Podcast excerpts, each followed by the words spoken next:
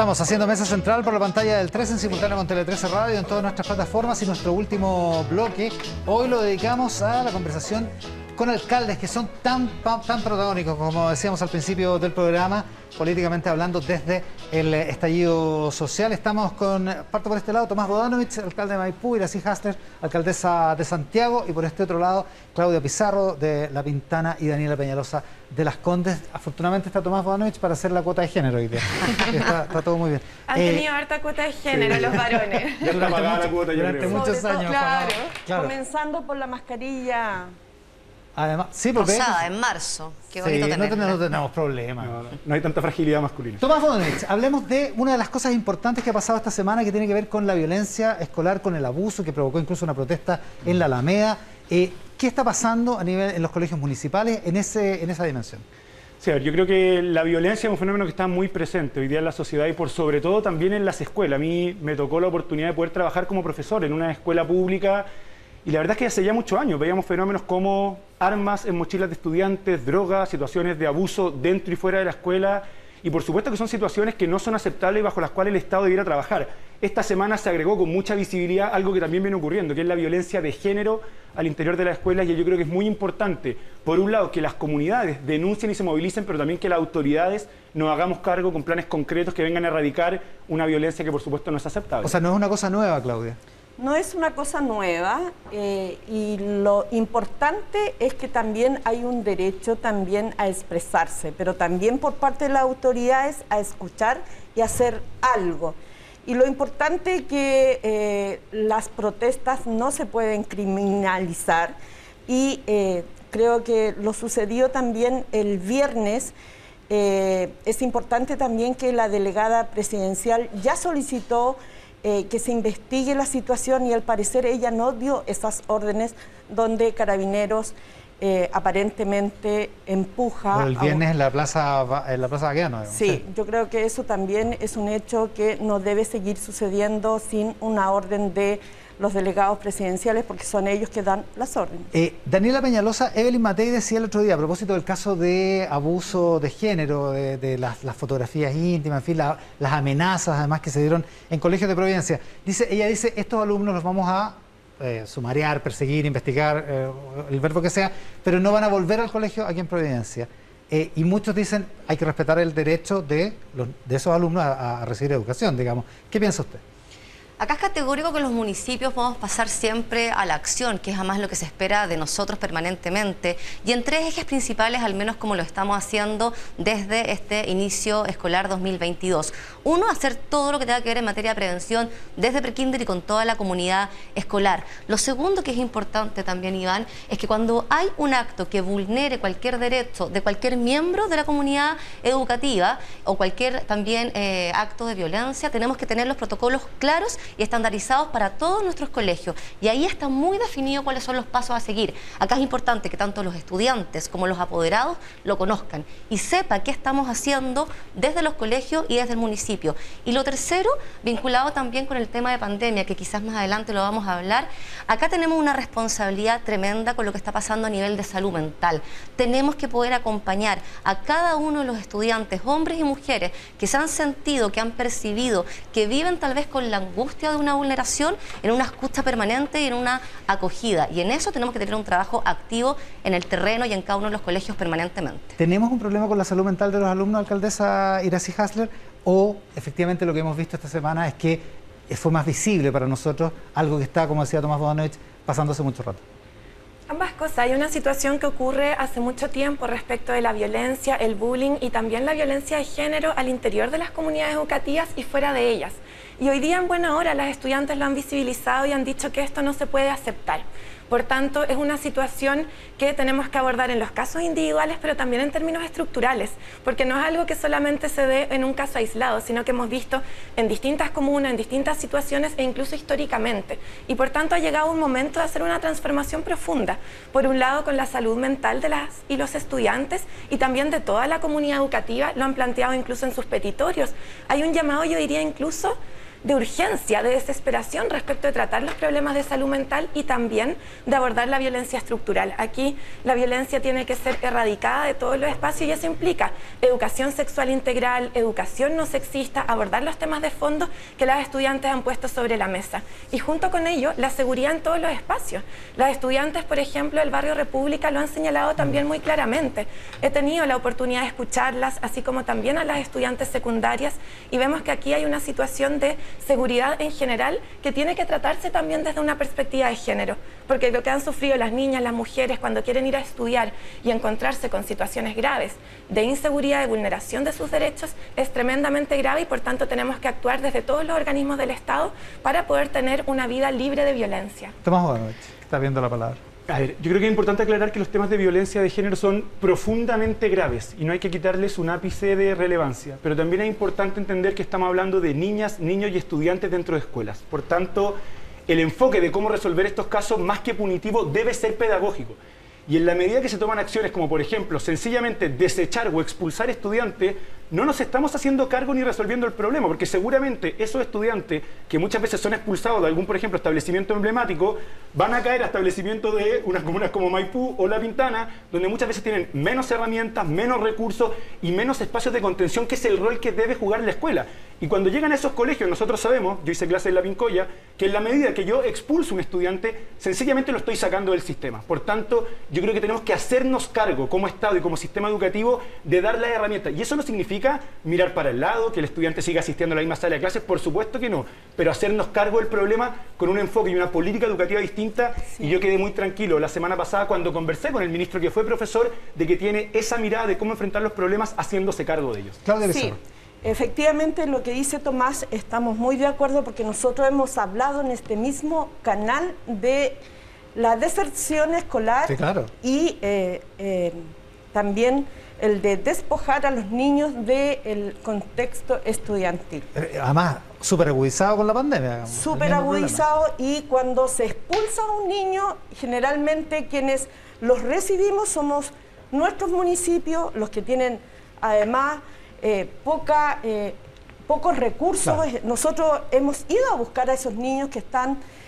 faltando al colegio porque han tenido bullying, porque han tenido violencia de género y de verdad que nos ha costado mucho traerlo, pero contratamos psicólogos, asistentes social y también docentes especializados en estas temáticas. Por lo tanto, yo comparto que este es un tema que hay que abordar desde el contexto adentro de la escuela y no afuera de la escuela expulsando, porque estamos haciendo un clima aún más crítico. Acá estamos hablando de abusos de niñas que van al liceo. Y de ese contexto debemos hacernos cargo y la solución no es echarlos del colegio. Daniela Mayalos. Sin duda que los colegios tienen que ser espacios seguros en el amplio sentido de la palabra seguridad, que no ocurran vulneraciones a los derechos, que se pueda avanzar también en una mejor calidad de, la enseñanza y la educación. Y en esto es categórico que volvamos a pensar la verdadera descentralización y autonomía de los colegios. Nosotros somos sostenedores de un grupo de colegios de todos los que podamos tener en nuestras comunas, bueno, y a nivel nacional. Entonces, quienes están más cerca, los directores, los staff, profesores, profesoras, también tienen que tener más herramientas para poder reaccionar a tiempo. Entonces estamos en un buen momento para preguntarnos cuál va a ser esa verdadera descentralización cómo las comunidades educativas, sus directores van a tener mayor autonomía para poder reaccionar o siempre van a tener que estar dependiendo de una burocracia que es realmente agotadora para poder tomar todas las astas y todas las variables que se necesita para solucionar estas problemáticas y tantas otras dentro de los colegios. Claro, eso ocurre no solo en, los colegios, ocurre también en la, salud municipal, ocurre en, en varias dimensiones. ¿Es, ¿Es, la constitución, la nueva constitución, el escenario donde puede resolverse algo como eso? Como lo plantea A ver, yo creo que primero que todo que es importante eh, poder separar algunos elementos. Eh, la capacidad que tengan los establecimientos de generar resoluciones, de poder abordar en conjunto situaciones es importante, pero para eso también de ir de la mano con lineamientos que son generales para todos los establecimientos educacionales.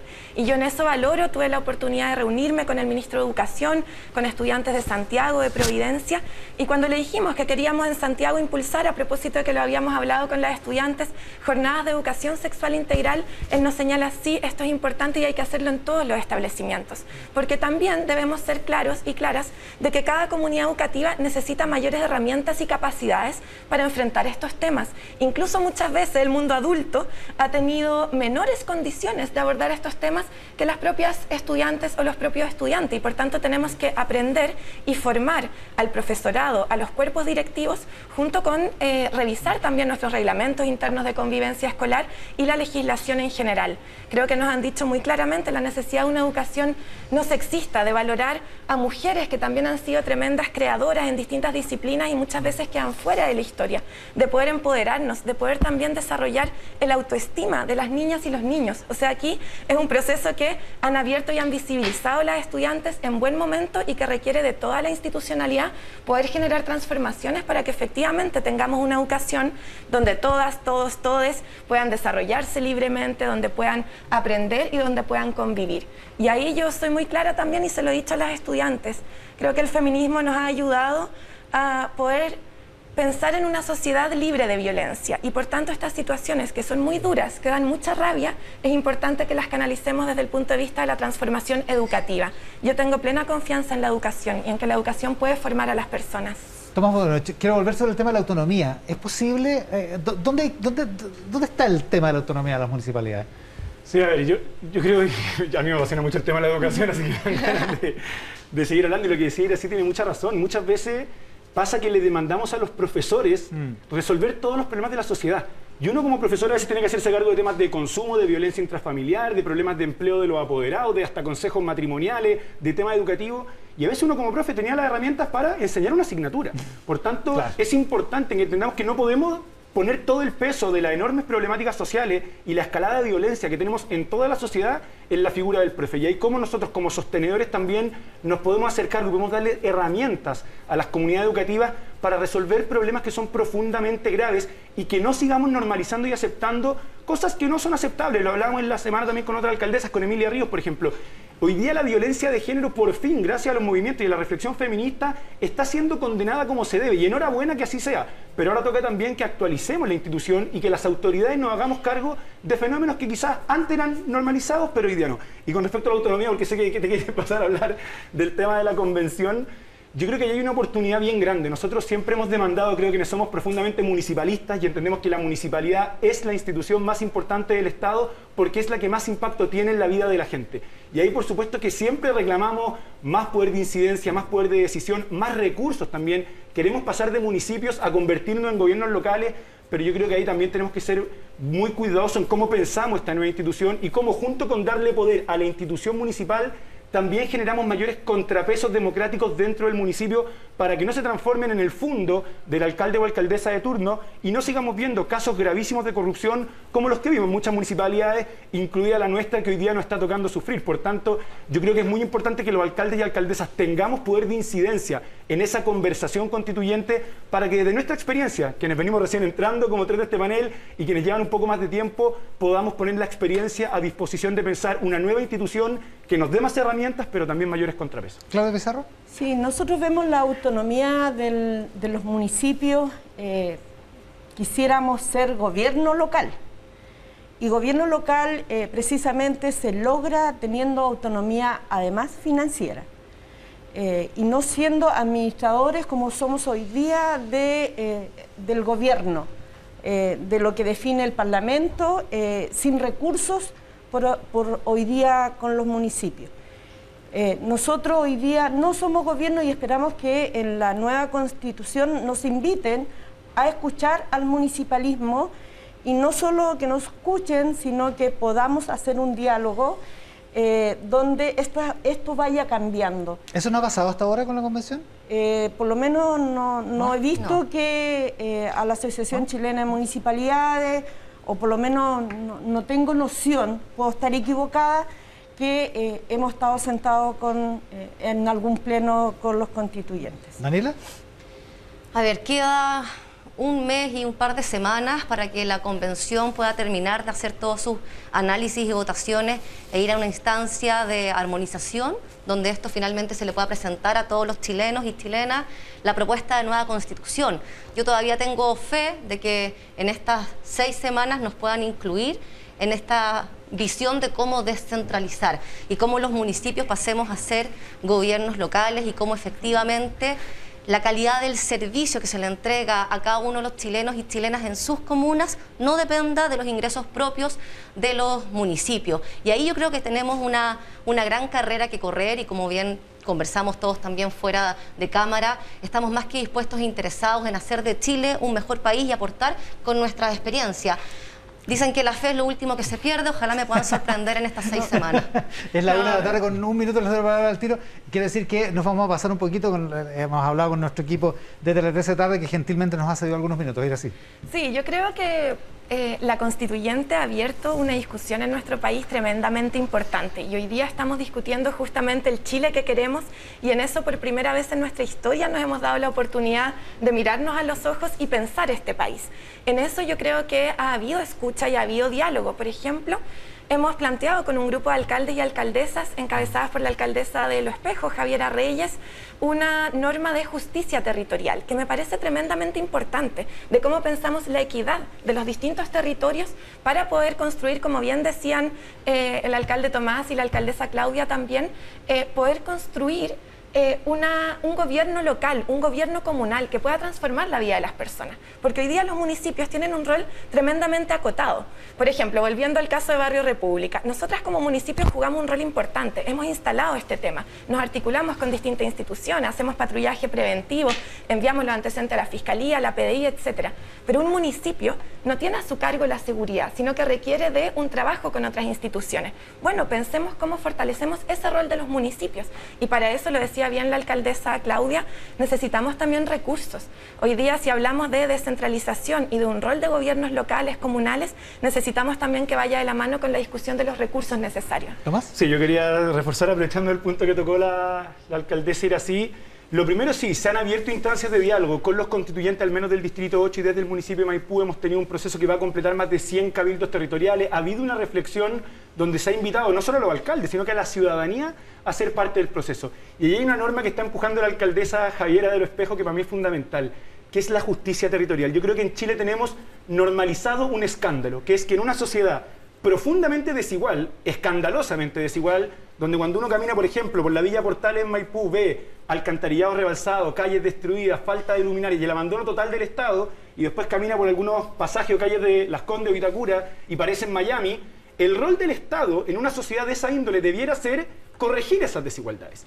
¿Y qué hace el Estado el día de hoy mediante sus presupuestos municipales? Exacerba y agranda más esas desigualdades dándole más recursos per cápita, y no es nada contra Daniela ni los vecinos de Las Condes, pero es por cómo se organiza el Estado, dándole más recursos per cápita al vecino de Las Condes que al vecino de la Pintana de Maipú. Es una decisión que está tomando el Estado de Chile. Hoy día el Estado le da más plata a una persona que tiene mucha parte de sus necesidades resueltas y menos plata a aquella que ha estado profundamente en el abandono. Eso hay que corregirlo y yo espero que con este nuevo gobierno y que con la convención vayamos a poner más presencia del Estado precisamente en aquellos lugares donde hay más rabia, donde hay más abandono, porque va a costar entrar, pero tenemos que estar ahí. Daniela Peñalosa, alcaldesa Las Condes. Cuando partimos de este panel dijimos que nosotros dijimos en cámara afuera que los alcaldes tenemos esta vocación donde nos encontramos en muchos puntos y eso es una mirada muy positiva. Y yo esperaría también que en lo que queda de discusión de la convención también lleguemos a esos puntos comunes y eso no es lo que veo, no es el espíritu que veo. Estoy de acuerdo contigo en que el Estado tiene que mejorar este tremendo error y desigualdad que hay respecto a los ingresos propios de los municipios. Pero yo también me pregunto, ¿se está viendo eso hoy día en la convención y en la discusión? ¿Estamos viendo una nueva propuesta de constitución que nos está diciendo somos todos iguales, vamos a aumentar nuestras libertades y eso también después va a tener eco en los territorios y en los futuros gobiernos locales que anhelamos? Yo no estoy viendo eso. Estoy viendo que esa casa de todos no está siendo de todos. Y estoy viendo así como el trabajo que tú has hecho, que creo que estamos haciendo todo también en nuestros territorios y comunas, al menos los convencionales eh, con los que yo permanentemente converso, sé que han presentado bastantes iniciativas y esas iniciativas hoy día están eh, en cero en la propuesta, no han sido consideradas. Yo anhelo que en estas seis semanas, y perdónenme si soy ingenua, en estas seis semanas que quedan antes de que se llegue a la armonización final, pueda ser efectivamente la casa de todos y no la de algunos que circunstancialmente hoy la están discutiendo.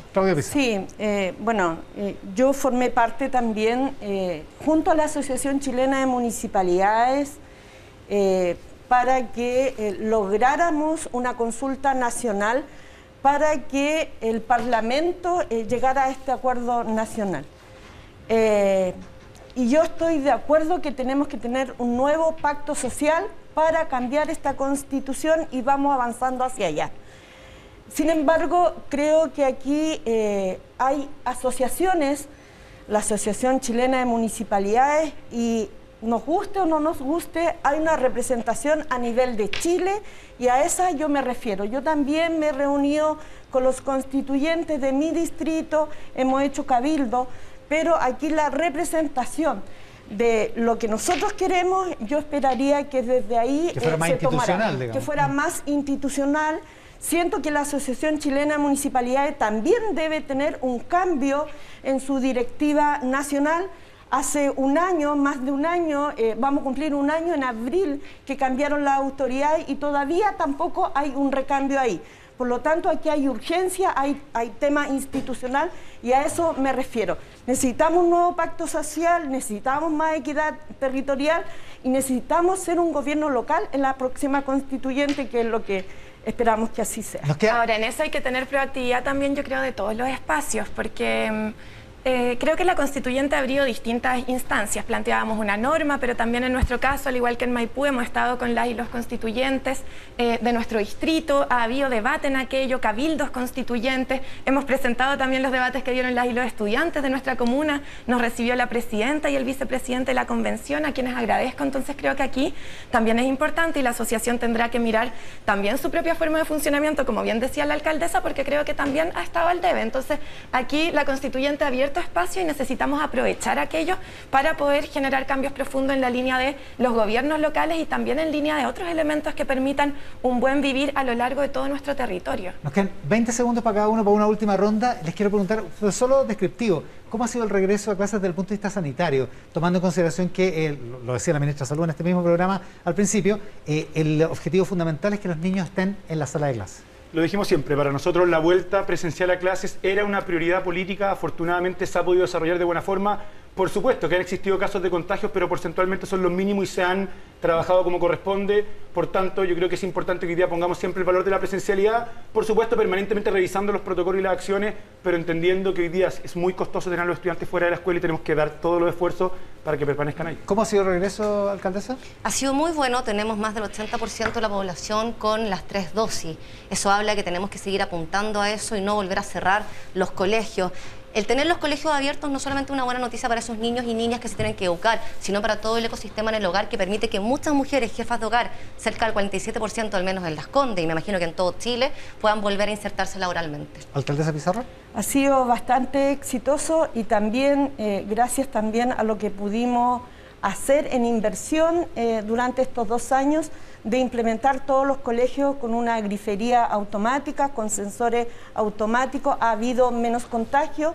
Eh, cada 15 días estamos testeando a todos eh, los trabajadores del municipio y además estamos vacunando y lo que ha permitido tener una asistencia del 90% de los alumnos. Estamos felices Creo que eso es, la idea. ¿Alcaldesa así? Aquí coincidimos con todas y todos los colegas. Creo que ha sido un buen inicio del año escolar, que la presencialidad era muy esperada por las comunidades educativas, especialmente las y los estudiantes. La verdad es que he tenido la oportunidad de estar con muchos de ellos y ellas y también con los cuerpos directivos y ha sido importante volver a la presencialidad. Cuando hablábamos al principio de salud mental, también es importante en aquello la presencialidad. Hemos generado reparaciones también, como señala la alcaldesa, 56 reparaciones en nuestros distintos establecimientos. Ahora bien, hay sin duda aspectos de infraestructura, de falta de infraestructura por un abandono histórico de la educación pública, que yo creo que en todas las comunas necesitamos avanzar en aquello, así que el Ministerio tiene también un trabajo para acompañar a las comunidades, pero ha sido un eh, regreso significativo, ha sido bien valorado y ha permitido volver a hacer andar el sistema educativo después de dos años de buena manera. Así que yo creo que ha sido exitoso y sin duda estaremos en mucho diálogo, tanto en términos sanitarios como en otros ámbitos para poder mejorar todo aquello que haya que seguir mejorando. La alcaldesa de Santiago, Irosi el alcalde de Maipú, Tomás Bodanovich, la alcaldesa de Las Condas, Daniela Peñalosa, la alcaldesa de La Ventana, Claudio Pizarro. Les agradezco muchísimo que hayan estado con nosotros hoy día. Eh, les teníamos mesas nuevas para, para este panel, así que Que les vaya muy bien. Muchas gracias. Muchas gracias. Nosotros nos vamos de esta edición. Viene Cristian Pino Nunca me había con eh, Tele 13 tarde. Ojo con el Rat Pack domingo, la edición especial del Rat Pack en eh, tele13radio.cl. Que tengan un estupendo resto de domingo. Quédense con las noticias de Cristian Pino. Muchas gracias por estar ahí.